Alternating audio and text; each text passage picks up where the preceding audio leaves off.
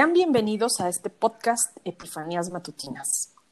En donde conversaremos sobre esa claridad de pensamiento que a veces surge por la mañana y nos permite relacionar ideas que parecían desconectadas o contrarias, que luego nos ayudan a entender desde otra perspectiva nuestra vida cotidiana. Acompáñanos en este intercambio de observaciones, reflexiones, intensidad y hasta humor, dichas desde nuestra perspectiva y certezas momentáneas. Y quién sabe si en una de esas participamos en tus propias epifanías.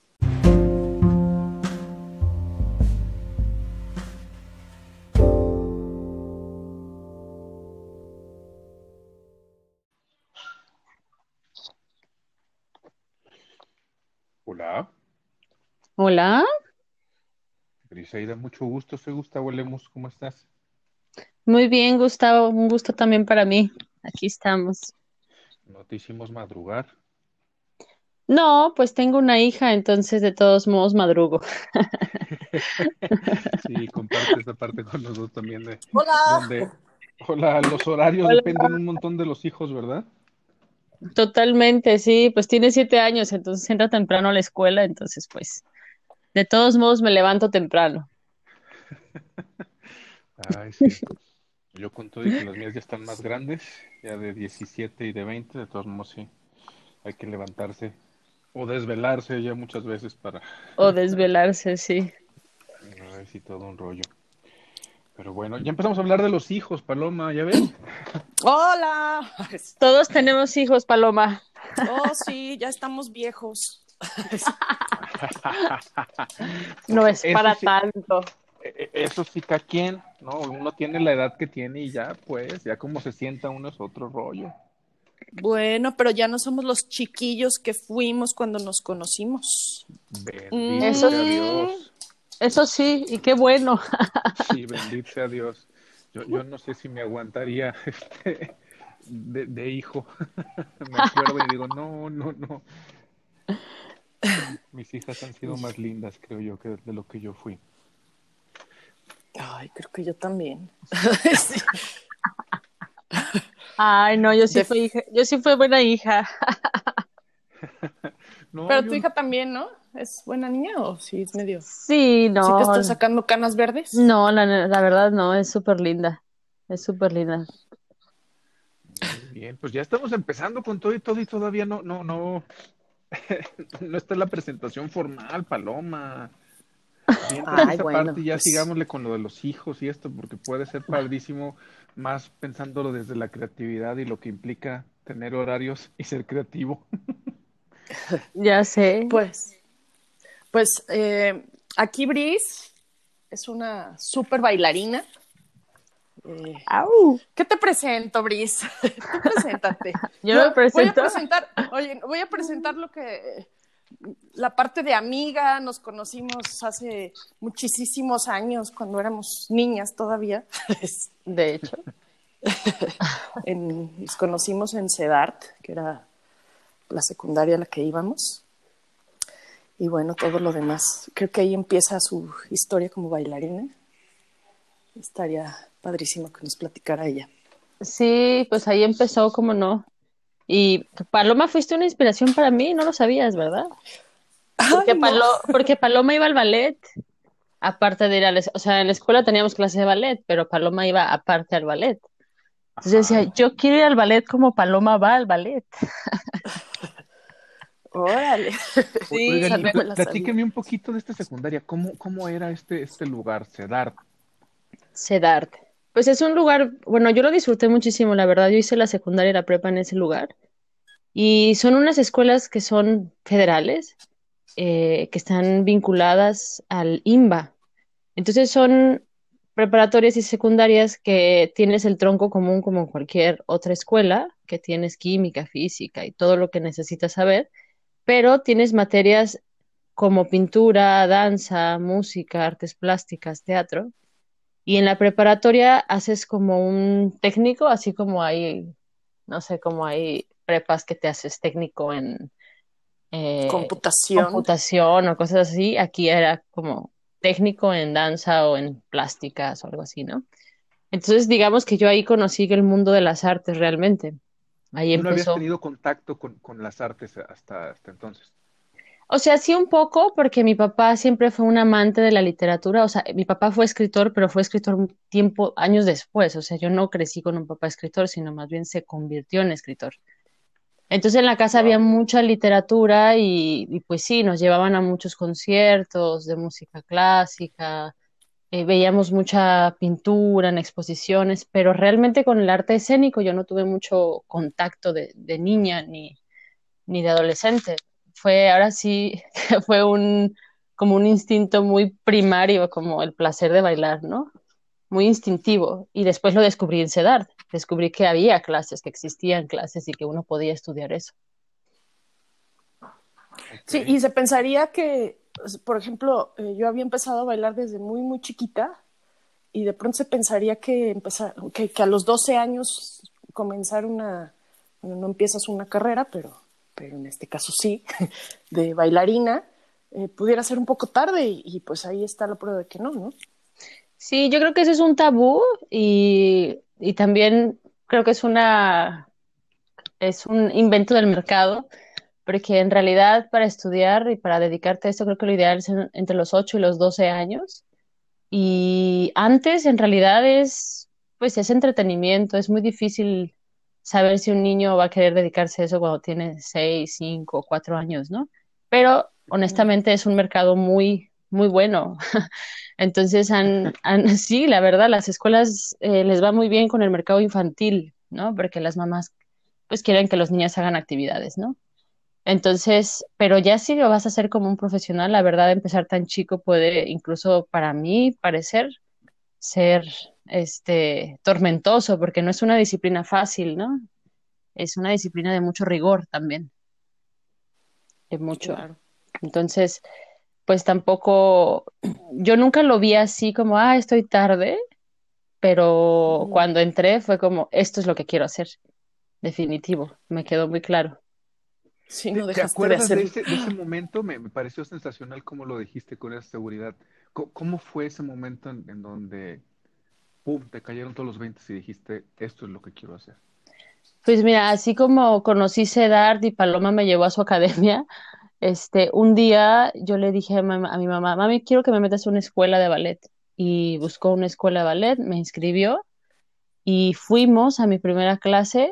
Yo tenía 12 años exactamente y dice mi mamá, de eso yo no lo recuerdo, pero dice mi mamá que me subí al coche después de haber terminado la clase y me dice que yo le dije, mami, yo voy a ser bailarina. Eso wow. yo no lo recuerdo, pero sí recuerdo la sensación de que nunca he tenido la duda de no hacerlo, vamos, o sea, he tenido mis momentos de, ah, sí, ya lo voy a dejar, pero como por crisis existenciales, pero en realidad desde ese día lo hago todos los días de mi vida, ¿no?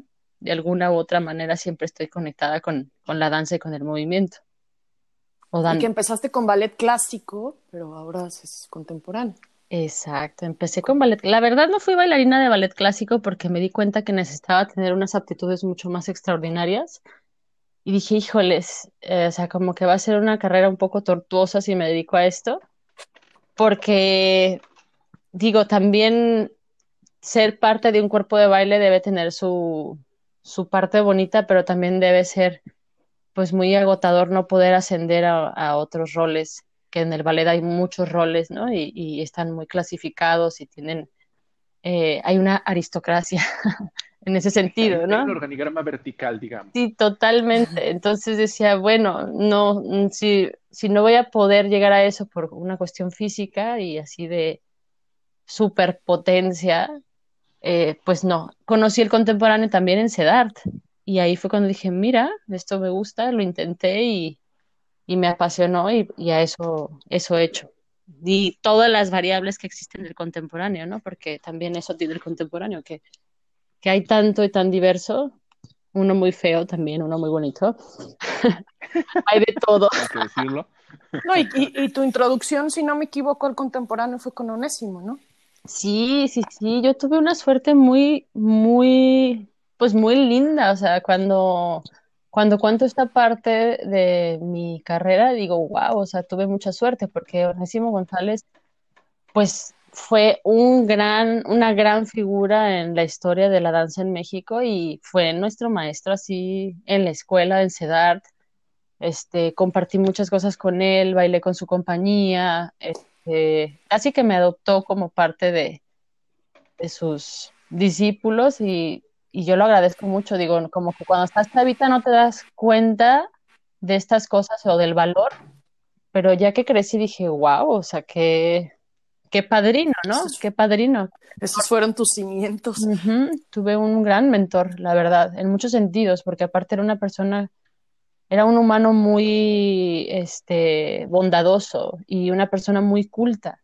No nada más sabía de danza, sabía de pintura, de historia, era un, era un tipazo, era un tipazo. Fíjate que, de hecho, yo eh, le estoy muy agradecida porque la única clase de historia verdaderamente buena nos la dio él de historia de Jalisco. Entonces, eh, lo poco que yo aprendí en mi vida escolar de historia fue a través de él. Porque aparte nos mandaba a investigar, no sé si tú te acuerdas. Sí. Nos mandaba a investigar, nos, nos llevaba a los lugares, eh, nos llevaba a hablar con gente que, digo, ahí fue donde yo aprendí que había túneles, no sé si te acuerdas, que iban de, eh, del, del lugar este donde iba a hacerse darte en algún punto. ¿Cómo se ah, llama? Sí, sí, sí. Eh... De las carmelitas descalzas. Este, pues todas esas cosas. Y nos mandaba la botica que había en la esquina de, sí, sí. creo que Donato Guerra. O sea, yo me acuerdo muchísimo de eso porque fue como mi primer acercamiento a la historia desde un lugar eh, que sí me causaba emoción, ¿no? Después de eso no volví a tener un buen maestro que, este, todos los demás hicieron esta, esta percepción de que la historia era aburrida, que hablamos en algún otro episodio.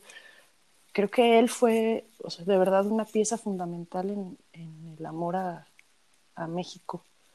Sí, era un, una persona muy culta, yo eso también lo recuerdo mucho, o sea, y yo creo que para ser artista es también fundamental, por eso yo creo que él era un gran artista, porque pues no, no, nada más enfocó su aprendizaje en la danza y en el cuerpo y en las técnicas que existían en ese momento, sino él, él leía, tenía escultura, pintura en su casa, conocía muchos personajes de la música, es decir, se relacionaba con todas las artes y con todas las disciplinas y eso pues a mí me enriqueció mucho y también me dio un panorama como de, ok, si esto es lo que voy a hacer de mi vida, también tengo que empaparme de otras cosas, ¿no? O sea, no nada más, porque también, digámoslo, eh, hay que decirlo, también el bailarín se enfoca, enfoca tanto en su cuerpo que es completamente narcisista y generalmente es muy poco culto, o sea, lee menos, se interesa por menos cosas, ¿no? Porque está mucho tiempo entrenando su cuerpo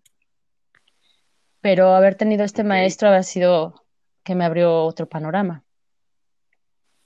Ahora, eh, pensando un poquito en esta, en esta parte donde hablabas de la aristocracia de, que puede haber en el, ballet, eh, ¿Onésimo era parte de alguna aristocracia dancística? Sí, o sea, definitivamente lo fue porque fue una figura nacional, ¿no? O sea, fue, sin embargo, lo que me gustaba de él y lo que me inspiraba también de él es que a pesar de que sí pertenecía a esa aristocracia, que al final, como todos, vas perdiendo, ¿cómo se dice?, vigencia y pues te van relegando, ¿no? Por tu edad, por, por muchas cosas. Pero a pesar de que él pertenecía a esa aristocracia y estaba muy conectado, era una persona eh, humilde, es decir, no era una persona con la que te topabas de frente y sentías que estabas enfrente a un Dios inalcanzable. Era una persona muy, muy empática. A mí me sorprendía, y aquí está Paloma para ver si me refuerza o no, me sorprendía la capacidad que tenía de empatizar con los jóvenes. Eh, o sea, no era un maestro que se quedó en su época y y ya quería como imponer esta, esta cosa de esto es lo que yo sé y ustedes tienen que aprenderlo, sino empatizaba con las, con las cosas que nos interesaban a los jóvenes en ese momento, que no eran, por supuesto, los que le habían tocado vivir a él en su juventud.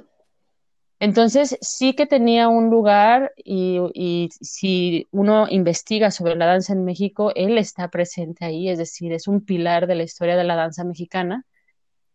Sin embargo, no tenía esa actitud de pertenezco a este rango y ustedes, eh, lacayos, háganme caso, ¿no? Sí, que incluso tienen algunos maestros sin ser siquiera famosos, ¿no? Importantes esta actitud también del bailarín de repente suele ser un poco soberbia, ¿no?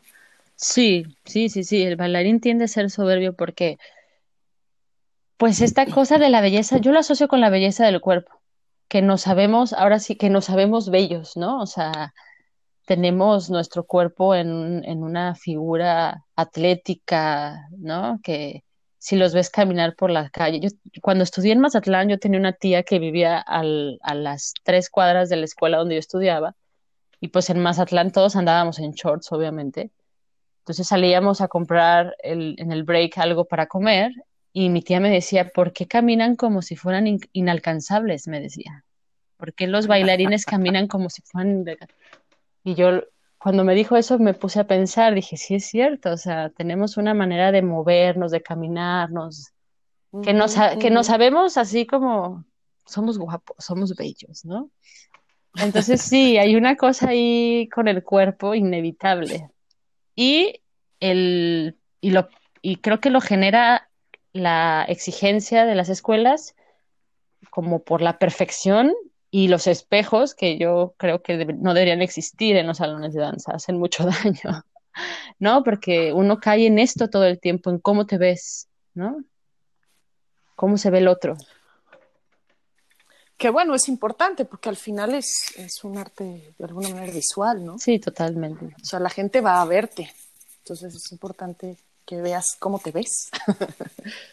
Y, y, y, es curioso cómo, cómo lo complementas, eh, eh, Briseida, con, con esta parte de, pues sí, si solo cultivas el cuerpo, pues a lo mejor te quedas en eso, pero si cultivas lo demás, eh, eres consciente hasta de esa parte narcisista y hasta de esa parte eh, que se puede interpretar como sangronzona de, de, de cómo te mueves porque eres dueño de tu cuerpo, ¿no? O dueña, pues en este caso. Sí, yo creo que ahí lo interesante es cómo, cómo conciliar esas dos cosas. Es decir, creo que a todos nos gusta sentirnos bien con nuestro cuerpo, a todos nos gusta vernos al espejo y decir, mira, me gusta lo que veo de mí mismo, ¿no? O sea, yo creo que eso es súper válido y, y, e incluso creo que es importante. Caer en el extremo de quiero ser perfecto creo que puede ser un poco obsesivo, ¿no?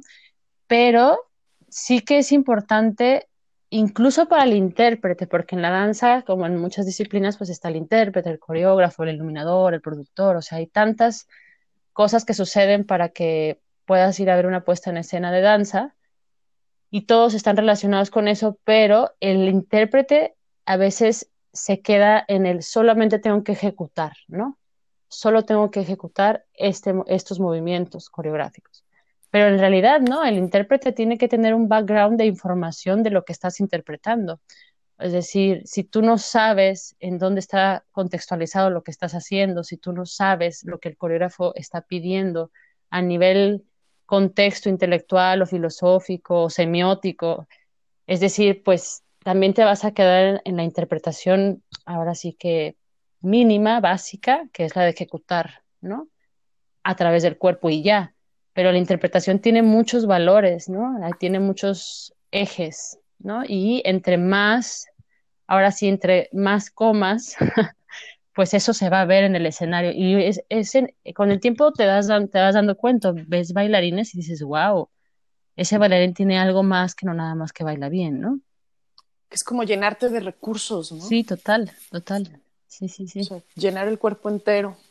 Ok, y, y a ver, para los que no somos tan duchos en la danza, para nuestros escuchas que a lo mejor no tengan tanta relación con ella, ¿cuál es la diferencia entre el ballet y el contemporáneo? Ah, esa pregunta es súper difícil de responder. Eh, súper difícil, la verdad.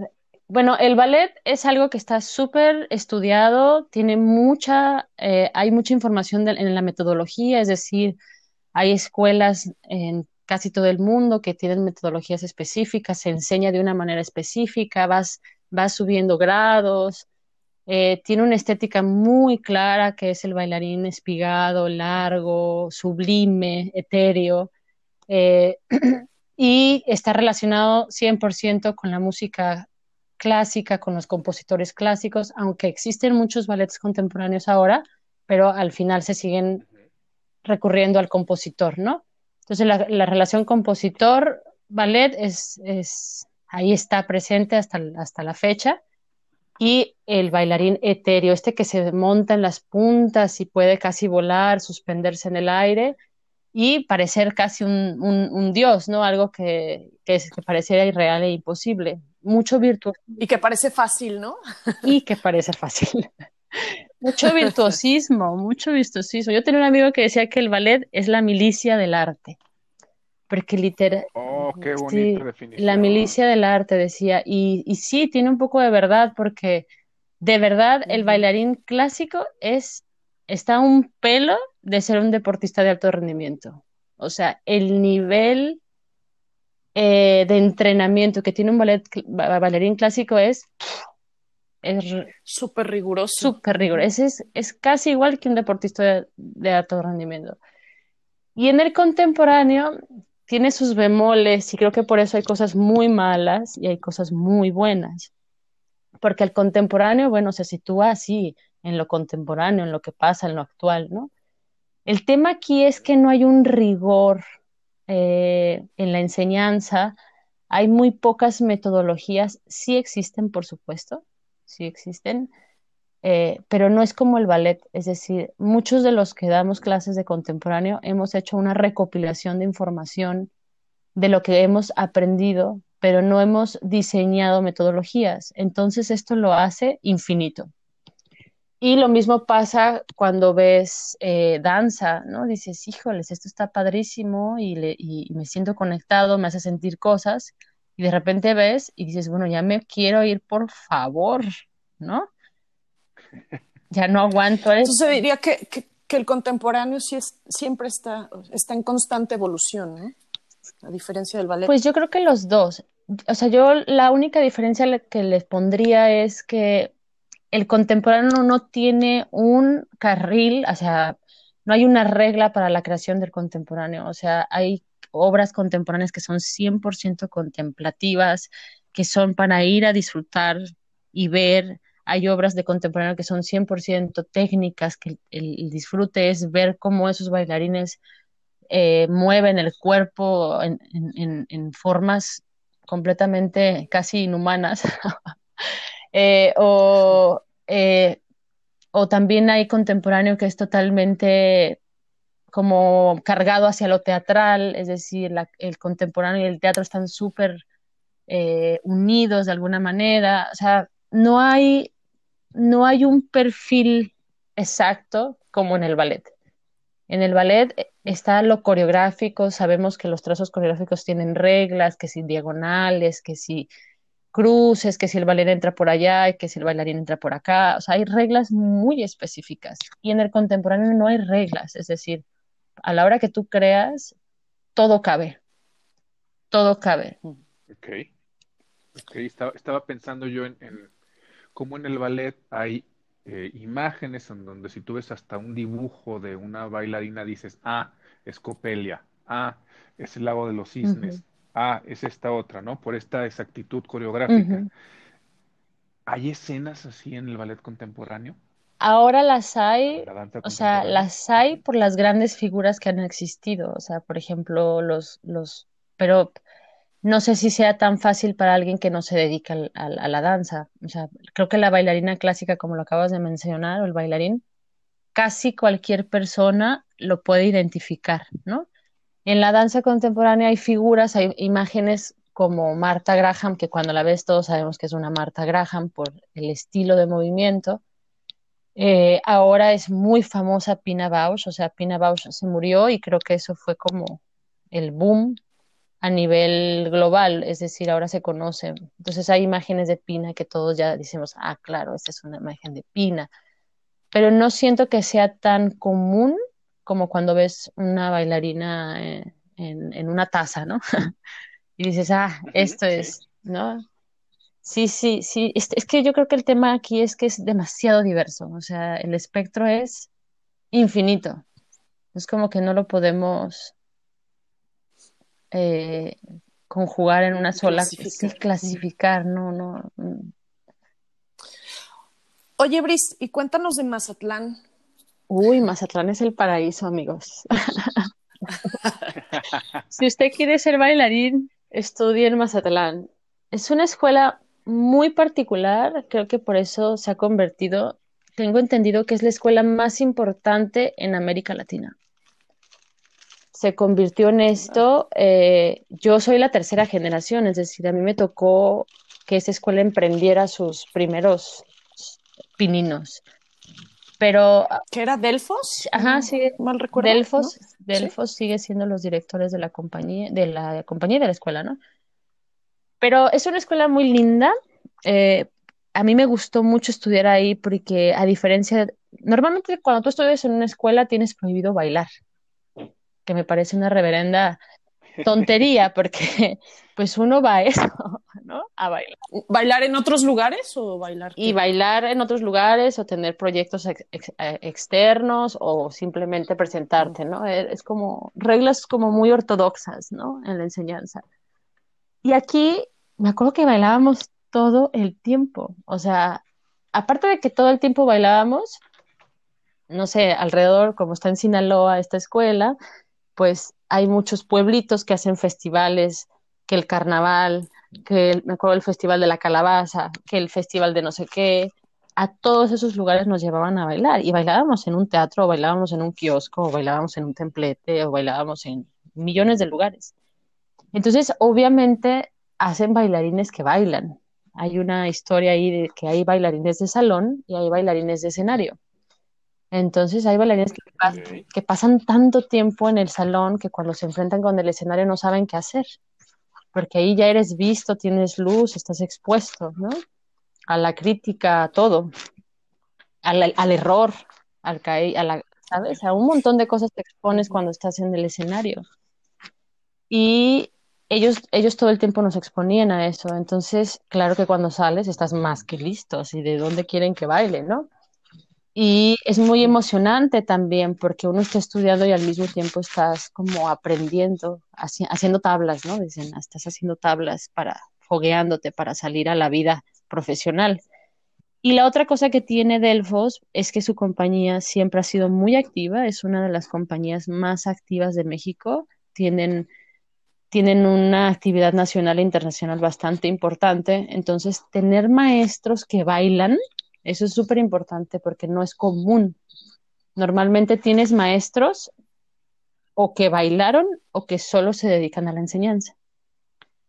Pero cuando nosotros estábamos en Mazatlán y veíamos a ellos bailar todo el tiempo, decíamos, wow, tienes un parámetro, como yo quiero ser por lo menos eso, por lo menos quiero llegar a... ¿Cómo llegaste tú a Mazatlán? ¿Cómo, cómo del CEDAR brincas a, a- a Mazatlán? Bueno, es que yo hice un poco todo al revés. Yo del CEDAR, todo lo hice al revés. Fui un poco rebelde. Paloma está aquí para confirmarlo. Somos rebeldes ambas, por eso somos amigas. Este, Por, eso seguimos Por siendo eso amigas seguimos después de tantos años. yo terminé CEDAR y me fui a vivir a Cuba. Me fui a vivir un año y meses, estuve allá.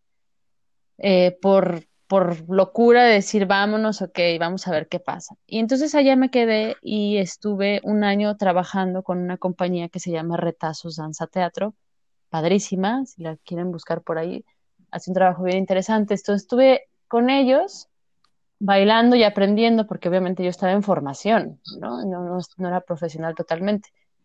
Pero estuve ahí con ellos bailando y aprendí un chorro. Y después me regresé a México, estuve en Guadalajara menos de un año, que bailé con la compañía de la Universidad de Guadalajara. Y después me salió un trabajo en Puerto Vallarta, eh, bailando en estos shows de turismo.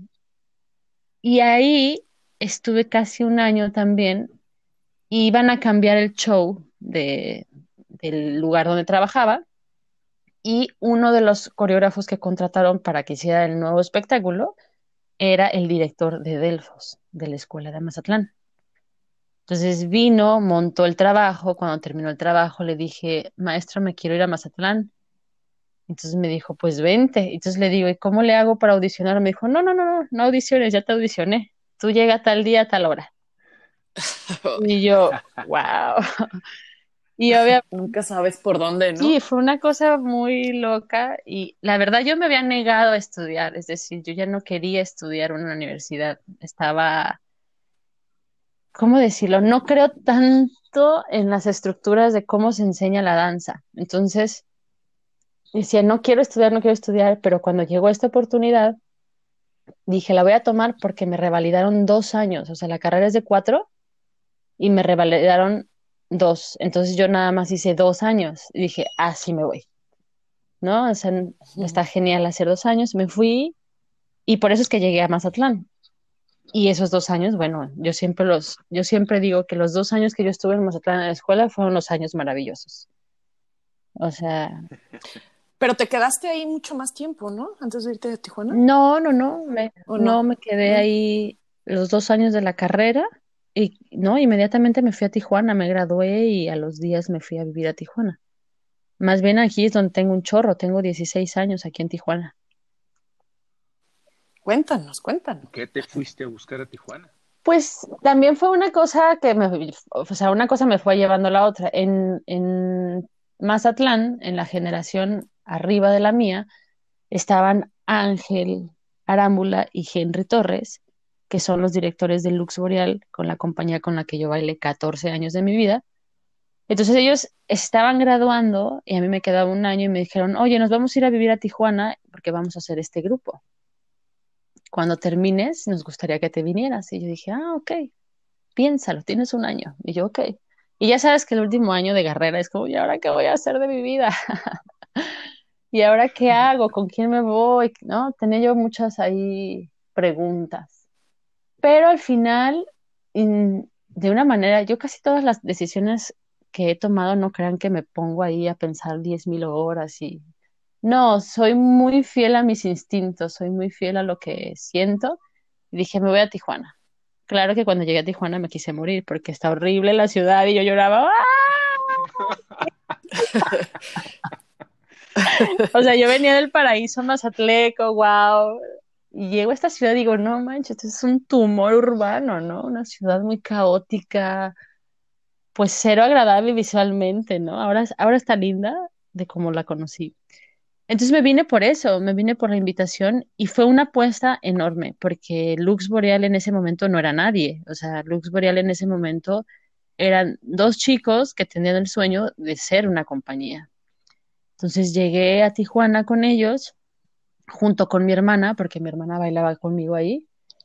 Y, y pues digamos que estos cuatro chamacos, que éramos cinco, este, que teníamos el sueño de ser una gran compañía, pues fuimos cumpliendo sueños poco a poco, ¿no? De repente ya estábamos girando, ya estábamos en Nueva York, ya estábamos en Los Ángeles, ya estábamos en Venezuela, ya estábamos en Argentina, ¿sabes? Empezaron a pasar un montón de cosas con los años y bueno, fueron 14 años hermosísimos de ser unos estudiantes que soñábamos en ser una compañía y de repente nos convertimos en la compañía, ¿no? Y, y Lux Boreal es una de las compañías más importantes de México, ¿no? Actualmente. ¿En qué punto dirías que, fue claro que, ya eran una compañía y no nada más un Yo creo que cuando tuvimos el apoyo eh, Fonca, que bueno, ya no existe Fonca ahora, existe, eh, da unos apoyos que se llaman México en escena apoyo a grupos artísticos, que solamente se lo dan a grupos como que tengan una trayectoria profesional. Cuando recibimos ese apoyo, creo que ahí fue como, boom, nos establecimos como, como, como todo lo que tiene que tener una estructura de una compañía, ¿no? No nada más las giras, los entrenamientos, sino aparte el sustento y el apoyo económico para sostener una empresa, digamos, ¿no? Creo que en ese momento fue que se consolidó la compañía como tal, para mí, para mi parecer, ¿no? Y de ahí empezaron a pasar un montón de cosas también. Y bueno, ahora ya es casi un emporio, tiene escuela, tiene un montón de cosas, proyectos alternos. Hmm. Y así. Oye, Bricia, ¿ahora dónde andas? Ahora, híjoles, ahora estoy Tengo tres años trabajando en el teatro, también hago teatro. Ahora, ¿Incendio? ahora soy actriz. Sí, se llama Teatro en el Incendio, la compañía con la que trabajo. Es curioso porque llegué ahí cuando yo estaba saliendo, o sea, cuando tantos años de bailar en Lux Boreal, obviamente llegó un momento en que dije, a ver, yo necesito otras cosas, ¿qué necesito? Y me costaron tres años como de, de, de buscar cosas y de, de pensar, ¿no? Pero esto me llegó de manera natural, me llegó una propuesta de trabajo de, parte de ellos y empecé a trabajar en un taller con ellos y después vino una, una creación que hicimos un unipersonal que es de teatro y de danza, que se llama Cielito Suite y ahí descubrí que pues que esta cosa del teatro y la danza eran como un romance muy muy padre, ¿no? Y a partir de este trabajo que hicimos Gilberto Corrales, que es el director de la compañía, empezamos a trabajar, a trabajar juntos y me invitó a ser parte de la compañía. Y en la compañía lo que hago, aparte de ser actriz, es que también soy, entreno a la compañía corporalmente, o sea, los actores tenemos un entrenamiento corporal y hay muchas obras desde que estoy ahí que han que hemos insertado la danza, vamos. Antes Teatro en el Incendio solamente hacía teatro y ahora hacemos teatro y, y está muy, muy, muy adentro de nuestras obras ahora la danza. Esa es una cosa que vengo haciendo hace tres años, que por cierto vamos a estar en México en el Esperanza Iris, ojalá puedan ir. Ya les diré la fecha porque todavía no nos la dan. En una obra padrísima que se llama El patético Dios con prótesis, buenísima, es una obra buenísima. Y después, eh, ahora estoy en una nueva producción que se llama, es, la dirige una coreógrafa canadiense. Está súper joven ella, tiene 31 años, se llama Dana Ashby. Y en diciembre hice una residencia con ella en la que audicionó a 10 bailarinas mexicanas. Quedé entre esas 10 y acabo de regresar de Puerto Vallarta el lunes, que tuvimos nuestro primero, los, los primeros tres semanas de montaje y la estrenamos en noviembre en Guadalajara. Y esta obra se llama Te daré una buena noticia cada vez que respire. Está súper padre el proyecto porque me encanta que seamos puras mujeres y que seamos 10 mujeres mexicanas, ¿no? Entonces eso es en lo que estoy metida ahorita en este momento. Sí, la verdad está muy padre. Ojalá tengan la oportunidad de verlo. ¿Ya tienen, fe ¿Ya tienen la fecha de noviembre? Hay una fecha tentativa que es 18 y 19 de noviembre en, en, Guadalajara, pero todavía está por confirmar porque no sabemos cómo van a avanzar las cosas pandémicas. Pandémicas, claro. Ok, y a ver, con toda esta, con todo este entrenamiento, todo este viajar, toda esta disciplina que implica la, la danza, ¿cómo ha impactado esta, esta ocupación, esta profesión y esta carrera en tu vida personal? Uh. ¿Podemos cambiar de tema? ¿Me lo pregunto otra vez? la pregunta. Mira, es bien interesante lo que me preguntas porque yo me concebía como un ser individual, la verdad. O sea, yo jamás imaginé terminar en una familia con una hija, pero eh, por, porque la disciplina siempre está muy estigmatizada también, ¿no? Entonces, eh, bueno, al final tengo una pareja de 11 años y una hija de 7 y ha sido súper complejo, súper, súper complejo conciliar eh, pues estas cosas que siguen siendo mi, mi prioridad desde mi persona, ¿no? Eh, desde lo que yo quiero seguir haciendo. Eh, y eso que mi pareja es músico, es músico, toca en la Orquesta de Baja California y tiene muchos proyectos alternos. Y a pesar de que, que compartimos las disciplinas y el, el rigor de las, de las disciplinas, a pesar de eso tenemos muchas dificultades, ¿no?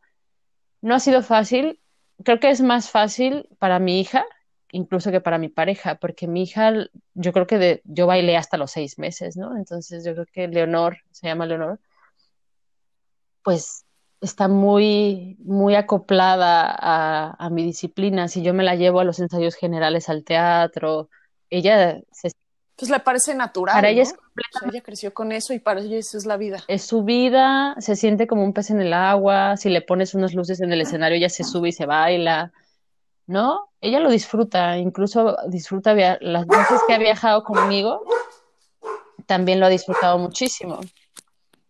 Pero eh, no es fácil, no puedo decirte que es fácil. Eh, la vida cotidiana, la vida de compartir con otra, el, tema de, tener estas salidas, eh, de repente también pienso que puede ser una dificultad el tema de a veces que tú tienes más trabajo y tú no, ¿no? Sí, siempre con la pareja, siempre que es, es algo que se tiene que estar negociando de, manera, de manera constante, pues, ¿no? Y no es fácil, porque uno tiene, o yo por lo menos tengo la cosa como de, sí, claro, vamos, vamos a hacerlo, ¿no? Cuando alguien me propone algo y de repente digo, ay, tengo una pareja, déjame preguntar. sí, no está fácil, la verdad. No es, no nada fácil. Y hemos pasado por momentos muy complejos, ¿no? Que tienen que ver con decisiones personales que pueden, pueden dividir de alguna manera a, a la relación. Pero con la hija ha sido mucho más sencillo. Por lo que dice Paloma, ¿no? Ella nació con eso y lo ve natural. Ok. Hay cosas que hagas en lo muy cotidiano que digas, aquí tiene que ver mi parte bailarina. No sé, algunas cuestiones de orden, algunas cuestiones de ciertos hábitos que no necesariamente tengan que ver con la danza o el teatro, pues. Pero en los que ves reflejados este, esta forma de, vivir. Fíjate que yo creo que sí el orden. Eh, ahora que me relaciono con la gente del teatro, me doy cuenta que los bailarines, por la disciplina, somos muy ordenados porque hay que serlo, hay que ser ordenado para levantarse, tomar un buen desayuno, estar puntual porque el maestro no te deja entrar a clase, ¿no? Entonces, siento que el orden, soy una persona muy ordenada, eh, y donde veo a la bailarina, aparte del orden, creo que hay más, es como puedo hacer varias cosas de manera simultánea. Eh, lo asocio con las, con las mujeres también, siento que es también varias mujeres que no son bailarinas, multitask, pero por ejemplo yo físicamente puedo hacer varias cosas al mismo tiempo o puedo, puedo tener mi atención en varias cosas al mismo tiempo, pero eso la danza te lo otorga, o sea, la danza, en la danza tienes que tener atención en, varios, en varias cosas de manera simultánea, es decir, cuando tú estás en el escenario tienes que tener la atención de, de las personas con las que estás bailando, tienes que tener la atención del espacio donde estás bailando porque hay que trasladarse sin chocar y tienes una dirección exacta donde ir, tienes que tener la atención en la música porque hay que seguirla, tienes que tener la atención de dónde está el frente, dónde está el público, porque hay que proyectar toda una interpretación. O sea, ahí tienes un montón de, de tareas a la hora que bailas y hay que atenderlas todas, ¿no? Al mismo tiempo coordinar tu cuerpo, no caerte, ¿no? Etcétera. Entonces yo eso lo veo en mi cotidianidad, ¿no? Puedo, puedo sostener cosas, eh, estar haciendo otras y ponerme atención en varios puntos. Y soy muy veloz para la limpieza. También creo que eso me lo da mi fisicalidad, ¿no? Es como que hay que hacer, vámonos, en un 2x3 recojo algo.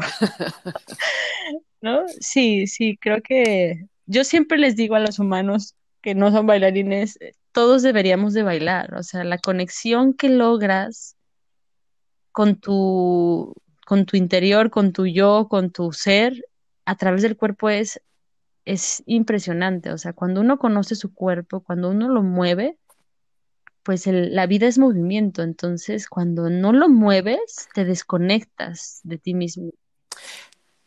Que yo creo que además sí te da una ventaja en cuanto a percepción, eh, como decías, ¿no? De ti, del espacio, de, de las otras personas, no solo en lo visual, o sea, también, también en vamos, energéticamente, digamos, por decirlo de alguna manera, ¿no? O sea, sí, sí, sí, el, tener como todas estas, pues, digamos, terminaciones nerviosas activas y conscientes, te ayuda mucho a, vivir la vida desde un lugar muy distinto, ¿no? Sí, sí, sí, incluso hasta manejando, o sea, manejando el tema de, la, de calcular distancias, o sea, un bailarín todo el tiempo lo haces, o sea, calculas la distancia para saltar a ese punto de, o para trasladarte de un lugar a otro, o saltas y el bailarín te tiene que cachar en el aire, o sea, hay un, un, cálculo de la distancia que vas desarrollando que incluso yo para manejar lo, me doy cuenta, ¿no? Que puedo hacer cálculos eh, visual, solamente visualmente, ¿no? Digo, todo el mundo lo hacemos, pero de repente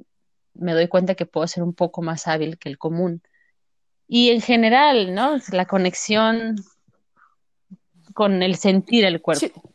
Sí.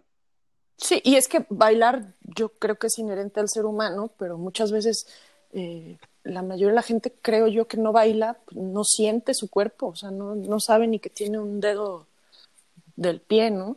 O sea, no es consciente de eso y entonces bailar ayuda mucho precisamente también a esta, pues no solo la conexión con, con la tierra y el entorno, sino con cada partícula de tu cuerpo, ¿no? Exacto, sí, sí, sí, sí. Y ahora hay unas cosas magníficas, unos estudios magníficos eh, que se han justo metido a estudiar esto, ¿no? Cómo toda tu carga celular, toda tu carga genética tiene una influencia y un poder sobre tu cuerpo que si lo conoces puedes expandirte como bailarino, como, como, como humano, ¿no? Entonces. Oye, Brice, dime. Sí, sí, eh, yo recuerdo que daban un, un, como taller de sanación a través de la danza. Uh -huh. Si eras tú, ¿verdad? Pues di un taller. O, o, tú me lo platicaste en algún momento. Puede ser que te lo haya platicado, porque yo lo más cercano a eso uh -huh. es que di un taller para adultos, para adultos mayores, ¿no? Que uh -huh. se llamaba Recuerdos en Movimiento. Pero yo realmente no he trabajado algo como tan terapéutico no todavía no me he metido en ese en ese camino pero hay mucha hay muchas cosas ahí ¿Y, es algo que te interesa explorar o, o, en otro momento? Sí me interesa, la verdad. Por ejemplo, cuando trabajé con los adultos, ahí me di cuenta que es súper... Eh, eh, sería muy necesario si me metiera de lleno a eso, saber más acerca de la psicología y la terapia y de la terapia y cosas así, porque creo que tocas temas mucho más vulnerables, ¿no? Que no nada más tienen que ver con la creatividad, como lo es la danza.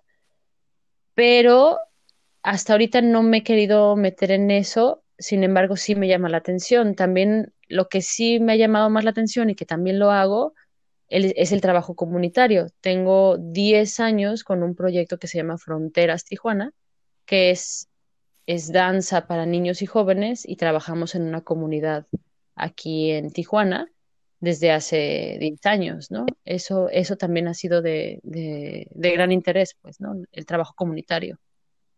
Que sí es increíble como una disciplina como la danza, y yo creo que las artes en general tienen una fuerza política y social para romper ciertas redes en, en nuestros tejidos sociales, ¿no? O sea, estos niños que han estado por 10 años ahí, sí, sí, hemos visto cambios completamente en sus, en sus actitudes sociales, en su manera de comunicarse. O sea, al principio se hablaban a los golpes y a las groserías, o sea, era una cosa horrible. Y poco a poco el espacio ha generado eh, estas reglas naturales de la convivencia y del respeto, pero también un entendimiento que el cuerpo es como un templo que hay que respetar y, y que lo tienen que respetar los otros, ¿no? Eh, era muy difícil que los niños se tomaran de las manos, por ejemplo, muy difícil. Y eso nos daba, nos dejaba claro que si un niño no le puede tomar la mano a otra niña es porque hay algo ahí que lo bloquea, ¿no? Entonces, y ellos fueron aprendiendo que el cuerpo hay que respetarlo. Primero uno, conocer nuestro cuerpo y respetarlo y que nadie lo puede tocar a menos de que sea de una manera respetuosa y amorosa, ¿no? Entonces, eso es lo que me ha gustado del trabajo wow. comunitario, ¿no? Que no estamos ahí para ser bailarines, sino estamos ahí para enseñarnos todos, ellos a nosotros y nosotros a ellos, valores fundamentales de la vida, ¿no? Que siento que están por ahí olvidados también. Y que imagino wow. que también pues les ayuda a canalizar todo eso que traen, ¿no? Sí, sí, sí, sí. Nosotros hemos visto cambios a expresarse, a... a expresarse. Hay niños, o sea, a mí me llamaba la atención que al principio los papás no aparecían. Jamás, jamás, jamás. Todos los sábados llegaban los niños solos. Cuando pasaron los años, los papás empezaron a aparecer. Y yo creo que los papás empezaron a aparecer porque los niños cada sábado puntualmente llegaban antes que nosotros, estaban ahí, listos para hacer su actividad. Súper emocionada. Entonces, yo creo que los papás han, han, de haber preguntado así como, ¿qué hace mi hijo todos los sábados? ¿No? Que se levanta, se baña y se va. que está disciplinado. Está disciplinado. Que está interesado. Exacto. Eso nos empezó a llamar mucho la atención. Y así aparecieron los padres de familia. Y ahora los padres de familia están muy involucrados, pero no fue fácil. No fue fácil para nada que, que se interesaran y que compartieran el espacio, ¿no? Que generaron comunidades de la danza. Sí, literal, somos una pequeña familia. Bailar, bailar salva vidas. Yo... Y, y en, en, siguiendo con un poquito con, con esta idea, ¿hay algo que notas tú más allá de una, una, forma de pararse, a lo mejor como, como las bailarinas de ballet, o, o, o, quizá también las de danza contemporánea, no, no, no, no sé.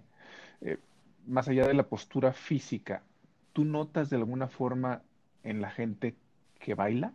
No necesariamente por ser bailarín o bailarina, sino que baila. mm, pues. Que tiene esta conexión con su cuerpo. Pues sí, hay una especie como de como de tranquilidad con, corporal, es decir, también la gente que baila noto que, que tiene una satisfacción y, gusto por su cuerpo, es decir, como sabe lo que su cuerpo es capaz, como sabemos que nuestro cuerpo es, ahora sí que de alguna manera no sé si está bien que use esta palabra, pero como poderoso, o sea, conocemos la fuerza que tiene nuestro cuerpo, siento que también eso te genera una paz, ¿no? O sea, no estás, no estás preguntándote todo el tiempo si tu cuerpo te gusta o no te gusta, sino más bien, digo, también eso se logra con el tiempo, pero creo que eso es lo único, el único diferenciador, ¿no? Como que también son cuerpos tranquilos, no sé cómo decirlo, pero que no están intentando tanto tiempo colocándose eh, maquillajes o máscaras externas, ¿no? Los bailarines son muy naturales, los de contemporáneos son muy naturales, ¿no? Incluso casi todos son greñudos, ¿no? O sea, casi todos son despeinados, ¿no? Como que hay una aceptación por el cuerpo como es, ¿no? Sin ponerle... Entonces creo que eso podría ser un diferenciador. Y, y, y, más allá de la corporalidad, ¿habría algo en el trato? En el trato. Pues. Pues Brice es muy buena onda. Yo te iba a decir, o sea, yo, yo te puedo decir de mí, yo soy muy. Eh, como muy flow, como muy. O sea, si hay que comer papayas, yo como papayas. Y si soy vegetariana ese día, soy carnívora porque estoy en un lugar con carnívoros y yo siento que eso me lo ha hecho aprender la danza porque he tenido que relacionarme con tantos cuerpos, o sea, y relacionarme me refiero a estar en el contacto físico con los olores, con las pieles, con los colores, ¿no? O sea, cada cuerpo es tan diverso y te transmite tantas cosas y tenerlo tan cerca, o sea, que te toques con un cuerpo desconocido, me ha enseñado a ser súper adaptable, ¿no? O sea, como que me tengo que adaptar. Ese es mi, como mi mayor aprendizaje. O sea, hoy me toca estar con este cuerpo que me incomoda tal vez, pero ¿cómo le hago para que esa incomodidad pues fluya y pueda hacer lo que tengo que hacer, ¿no? Tal vez eso, pero no sé si, no sé si todos son adaptables, la verdad.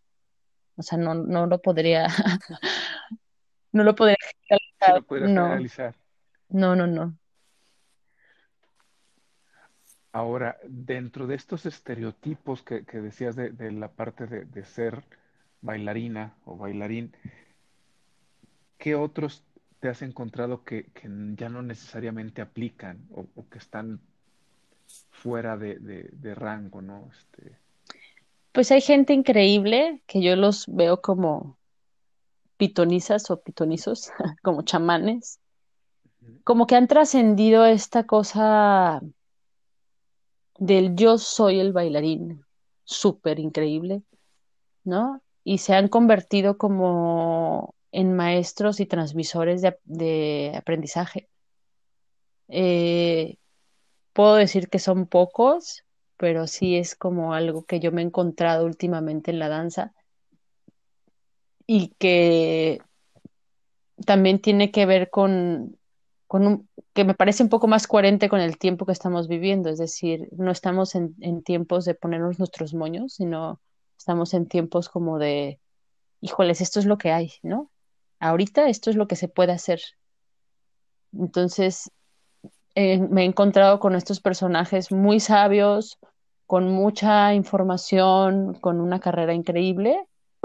Un poco me recuerdan a Onésimo, que tienen esta disposición de, de traspasar esa información, porque un poco también ellos ya van de salida, ¿no? Y eso a mí me parece súper valioso porque es una enseñanza que, bueno, así, así se aprendía antes, ¿no? A través de la transmisión de generaciones.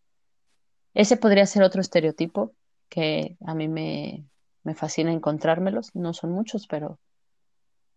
Y está muy ahorita, muy, es muy común en la danza contemporánea encontrarte como la danza y generar comunidad, mucho, ¿no? Hay muchas agrupaciones que han decidido establecerse en pequeñas ciudades, ciudades. Hay una que me encanta que se llama En ningún lugar, se llaman ellos, están en Querétaro, y han generado una comunidad en, en Querétaro. O sea, ellos decidieron quedarse ahí y generar espacios de convivencia porque ellos tienen como filosofía que el cuerpo también es un discurso político y también es una manera de resistencia. Y tienen una comunidad de niños, de jóvenes y de adultos eh, y han mezclado disciplinas corporales y han hecho un espacio que es el espacio, se llama Casa Verde y en Casa Verde pasan cosas que no necesariamente tienen que ver todas con el hacer con el cuerpo, sino también pensar el cuerpo, ¿no? Pensar socialmente cómo el cuerpo puede tener un discurso. Entonces, este es otro, otro perfil que siento que tiene poco tiempo eh, saliendo a la luz, pero también ya cada vez es más común. Y es muy bueno. Una filosofía basada en el cuerpo. Sí, totalmente, sí. Ok, ¿Y, ¿y cómo le ha ido a la danza en estos tiempos pandémicos? Ay, pues le ha ido muy mal, la verdad. o sea, sobre todo en México ha sido muy complejo porque siento que ha sido muy castigado, ¿no? Eh, todo está cerrado. O sea, de por sí somos una... Somos parte del entretenimiento, pero el menos consumido, ¿no? O sea, la gente no va a ver danza, eso es clarísimo. La gente no paga un boleto para ir danza. Eh, paga un boleto para ir al cine, pero no para ir a ver danza.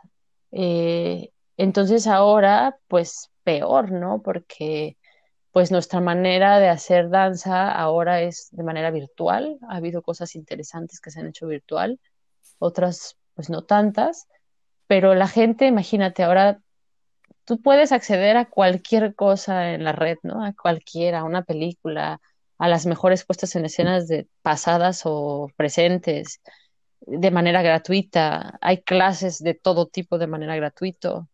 Este, entonces tú colocas en la red la posibilidad de, de ver una obra de danza y que pagues un ticket de 100 pesos, la gente por supuesto que no lo paga, ¿no?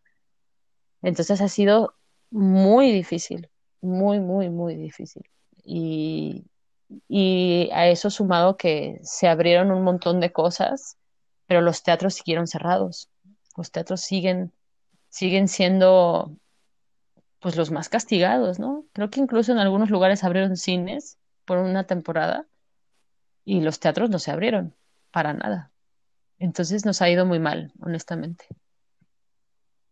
Y hemos salido a flote pues haciendo algunas cosas, ¿no? Pero y otros han sido muy rebeldes y han salido a la calle. Aquí hay una compañía en Tijuana, Péndulo Cero, que ellos literal dijeron, no nos vamos a sentar a hacer nada y se han salido a las calles, a los parques, a los patios, a cualquier lugar. A manera de resistencia también. ¿Y cómo ha respondido la gente ante ese tipo de, representaciones? Pues la gente tiene ya tantas ganas de...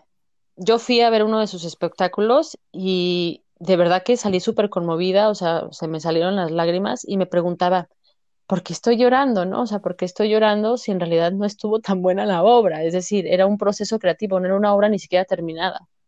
Y entonces me quedó claro que era por el solo hecho de poder estar en un espacio con otras personas presenciando un algo. ¿No? Fue muy conmovedor por eso, porque pudimos estar ahí todos con miedo, de alguna manera como de, híjoles, estamos aquí 30 personas, pero pues siempre el riesgo está, ¿no? Entonces yo creo que la gente, es, o sea, esos eventos que han hecho ellos han sido eh, de poca audiencia en espacios abiertos, la gente ha respondido bien y, creo que ha respondido bien por esto, por esto, porque todos tenemos ya una enorme necesidad de, de sociabilizar, ¿no? Somos humanos y los humanos somos sociables. Entonces yo creo que esa es una buena salida. Ahora, no nos ayudan para hacerlo, es decir, tenemos muchos problemas con, con los permisos, porque no te puedes ir a parar un parque y bailar. ¿No? Entonces necesitas un permiso y no te los otorgan. Entonces casi todo se hace de manera clandestina. Entonces eso también se vuelve súper interesante. Me recuerda al cabaret, ¿no? Que era clandestino totalmente. Entonces la Ok, ok. Y, la relación entonces cuerpo, discurso político, resistencia se vuelve todavía más. Totalmente. Y con, y con mucho sentido, o sea, con mucho sentido porque es como, pues ahora qué hacemos, o sea, somos, somos parte de este engrane social, pero estamos completamente relegados y, y castigados, entonces hay quienes, hay quienes han con su rebeldía salido y dicho, bueno, con todo y lo que implica me voy a parar aquí y voy a hacer mi acto performático. Entonces tiene mucho valor, más allá de la pieza que vayas a ver, tiene mucho valor por eso, ¿no? Que es una resistencia, es como no queremos desaparecer, no queremos que nos desaparezcan. No, y más, tiene, tiene mucho más simbolismo, creo, el hecho de que te están pidiendo que te detengas cuando eres alguien que vive del movimiento, ¿no? Aparte, aparte, sí.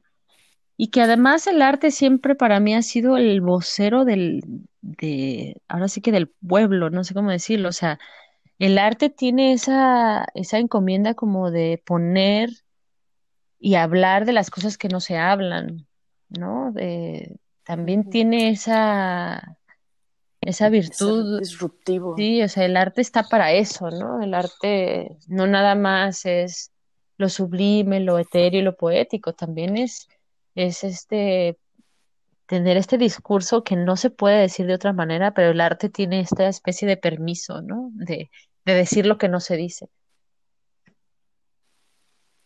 Y de hacer lo que normalmente no estaría dentro de las normas. ¿no? Exacto. O sea, ah, es artista, sí, con razón. Con razones. se permite. Ah, sí. Hasta cómo se visten, ¿no? Sí. ah, es artista, por eso sí. sí, pero sí, o sea, a mí me parece muy interesante que estos, estos personajes hayan, salgan a la calle y, y mantengan activa la, la movida cultural y artística y escénica de, por lo menos, esta ciudad. No sé cómo está pasando en otras, pero en esta ciudad está pasando así. Y todo lo que pasa en línea, ¿no? Que es infinito y abrumador al mismo tiempo.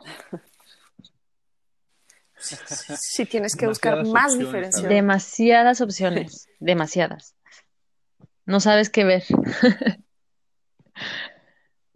Ay, sí. Oye, Brice, pues qué. ¿Cómo, escoge una bailarina qué, ver o qué hacer? ¿Cómo escoges tú? ¿Cómo haces esa curaduría hoy en día? Mm, voy a ser bien honesta, casi no veo nada, ya casi no veo nada. porque me, o sea, hace tiempo que dejé de ver mucha danza porque ah, porque no he encontrado cosas que yo diga, wow, ¿no? O sea, esto me mueve, me saca de mi confort. También por eso un poco me moví al teatro, porque necesitaba moverme en otro, para ver otras cosas. Pero casi no veo nada y cuando veo, por ejemplo, el año pasado tuve que ver, porque fui curadora del festival que se hace aquí en Tijuana, el Festival de Danza Contemporánea Cuerpos en Tránsito. Entonces tuve que verlo todo, obviamente, y fue muy duro verlo, porque, porque tienes que tomar decisiones sobre algo que ni siquiera te parece que tiene un estándar para estar en un festival. Entonces fue, fue muy duro y esa particularidad tiene México, o sea, México tiene unos bailarines impresionantes. O sea, ahora sí que la, la maquilación, la maquila de bailarines de este país es inmensa. O sea, hay una cantidad de bailarines en este país buenísimos, muy grande, muy buen nivel, pero eh, ha pasado en México que la, que la creatividad se ha, se ha dejado como muy de lado y muy... Mm, y México no es un país que figura en las grandes plataformas y exposiciones del arte contemporáneo, o sea, no figura México, o sea, no hay. Eh, por ahí Argentina, Brasil, eh, son los, los cubanos, son como los latinos que están en, en, las grandes plataformas. Entonces, cuando me toca ver algo, la verdad no es porque elija verlo, o sea, me cuesta mucho trabajo elegir ver algo. Y de repente me gusta ver más ahora, me gusta ver más cosas que tienen que ver con el documental, ¿no? Como con saber cosas e información de ciertos personajes que me interesan por su carrera y así, pero realmente así que yo diga, me voy a sentar a ver algo porque quiero ver esto, hace mucho tiempo que, lo dejé de hacer, me, me, cuesta un poquito de trabajo. Qué malas Ok, eso es interesante porque la selección está, es más, más precisa en ese sentido, ¿no? Es más aguda. ¿Cuál es el estándar alto? Sí, es que no, no sé si es que haya un estándar alto o no, pero la danza de repente me pasa con la danza contemporánea es que llego, digo, me llego súper entusiasmada si, eh, me siento o me pongo frente a la pantalla y entonces, bueno, han pasado cinco minutos y no pasa nada. Entonces digo, bueno, ya, que pase algo. Eh, ha caído en una, en, una, en una cosa como del hacer por el hacer, ¿no? La danza se ha convertido un poco en eso, como hacer por hacer. Me muevo así y se ve bien bonito que me mueva así. Me he hecho dos maromas, híjole, se ve increíble porque me aventé de cabeza y caí con las manos, ¿no? O sea, pero el discurso es completamente vacío. O sea, no hay un discurso, no hay una postura, no hay un, no hay una intención de lo que quiero decir o por qué estoy parado aquí, por qué, ¿sabes? Entonces, cuando se pasa mucho eso, que solamente se convierte en el hacer por el hacer. Y entonces, yo creo que tiene que ver por tantos años de ver danza y de estudiarla y de eso que ya no, que ya, ya no me genera a mí que me aporta ver algo así. Ni siquiera me conmueve o me emociona verlo. Cuando veo algo así que me emociona, digo, wow, ¿qué es esto que me, que me está descolocando? Ahí es cuando digo, híjoles, esto es lo que necesitaba ver. Pero no me pasa seguido, ¿no? No me pasa seguido. Las grandes cosas que he visto, pues como estoy en la frontera, las he podido ver aquí en Los Ángeles, la UCLA tiene una programación de arte increíble. Pero, pero sí, me pasa eso, que la danza tiene esa, la danza contemporánea tiene en este momento, sobre todo en México, el hacer por el hacer. El, se ve muy bien, se ve bonito, baila padre, pero no hay un discurso. No hay una postura. Digamos que es superficial. como, si fuera, como si fuera una improvisación en el peor sentido de la palabra como si fuera una improvisación. Sí, como superficial. Sin pautas, ¿no? O sea, como voy a improvisar aquí y no tengo pautas de nada, ni, ni espaciales, ni... Sí, es una cosa muy extraña, y sin embargo hay generaciones que yo creo que son las que van a dar el boom, ¿no? O sea, las generaciones nuevas yo las veo ahorita haciendo cosas, digo, órale, órale, por ahí viene, por ahí viene, ahora sí que quebrándose, quebrándose, pero como que de nuestros maestros de esa generación de Onésimo a, a mi generación, como que hubo un abismo ahí fuerte. Y siento que los chavos nuevos por ahí van, ¿no? Por ahí van, eh, son los que van a dar un, ahí un giro interesante en lo creativo. Porque en lo virtuoso sobran, sobran bailarines virtuosos en este país. Son extraordinarios en ese sentido. Y, se me hace interesantísimo lo que estás diciendo, porque yo lo conecto en muchísimos campos de, la vida, ¿no? No hay virtuosismo que alcance entonces si no hay pauta y si no hay un discurso, un discurso Totalmente, sí, sí. Wow, sí. sí, es que te digo, yo no sé si es porque he visto tanto y que puedo verlo desde ahí, ¿no? Me puedo dar cuenta de eso, no lo sé. No sé si le pasa a, a, las, a, las, a las generaciones nuevas, a lo mejor las generaciones nuevas sí disfrutan ver eso, ¿no? Pero a mí, a mí me pasa que no. Como que siento que estoy leyendo un periódico sin palabras. wow, qué, imagen tan poderosa. sí, sí, sí, este, eh, solo está puesto ahí el marco, pero no pasa nada. No pasa nada. me, parece importantísimo. ¿A qué le tendría que, prestar un poco más de atención el, el, mundo que no está al tanto de la danza contemporánea? Recomiéndanos algo para nuestros escuchas. ¿Algo para ver? Para ver, para leer, para lo que se te ocurra. A ver. Que tenga que ver con esta relación. Pues miren, si, si hay que ver cosas de la danza, hay que ver a Pina. Hay muy pocas cosas porque sus obras están con derechos reservados, pero por ahí ya hay cosas, está el documental de Pina Bausch. Eh, hay que, hay que conocer un poco de, se me olvida su apellido, pero ella se llama Bonnie y ella es la creadora del Body, Mind and Movement y es un estudio muy científico del cuerpo, que yo creo que esto lo lee cualquier persona, aunque no te dediques a la danza, tiene una información extraordinaria que tiene que ver con la ciencia del cuerpo, su genética y su historia ancestral, que es súper interesante cómo lo plantea, cómo los humanos somos un poco reptiles, un poco peces, un poco aves, ¿no? Y cómo a partir de tener estos restos de información en el ADN, nuestra corporalidad tiene mucha potencia para el día a día. Voy a conseguirles el apellido porque no me acuerdo de ella, Bonnie, pero el método, su estudio se llama Body, Mind and Movement. Muy interesante, también lo pueden leer. Este, Por ahí lo ponemos en los links. Igual se los comparto ya el apellido. También hay unos documentales muy lindos en, Netflix que seguramente lo han visto, se llama Move, donde van entrevistando a varios coreógrafos del mundo de diferentes géneros, flamenco, estilos urbanos, contemporáneo. Son puros hombres, curiosamente, pero hay uno en particular que es Mr. Gaga, eh, que dirige la compañía en Israel que se llama Valcheva, que es una compañía poderosísima. Eh, ¿Qué más podemos ver? Y bueno, todo lo que todo lo que tiene que ver también con eh, hay unos videodanzas muy interesantes también de DB8 así se llama la compañía.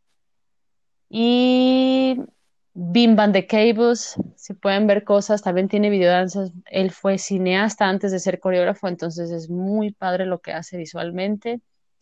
Y en México, bueno, yo soy muy fan de Foco al Aire, que tienen una, una manera de hacer danza muy particular, que es muy teatral tienen espectáculos padrísimos, están en la Ciudad de México, entonces también los pueden seguir. Eh, sigan a Teatro del Incendio, que hay cosas bien padres. Acabamos de hacer una obra cross media también, eh, ojalá salga otra vez.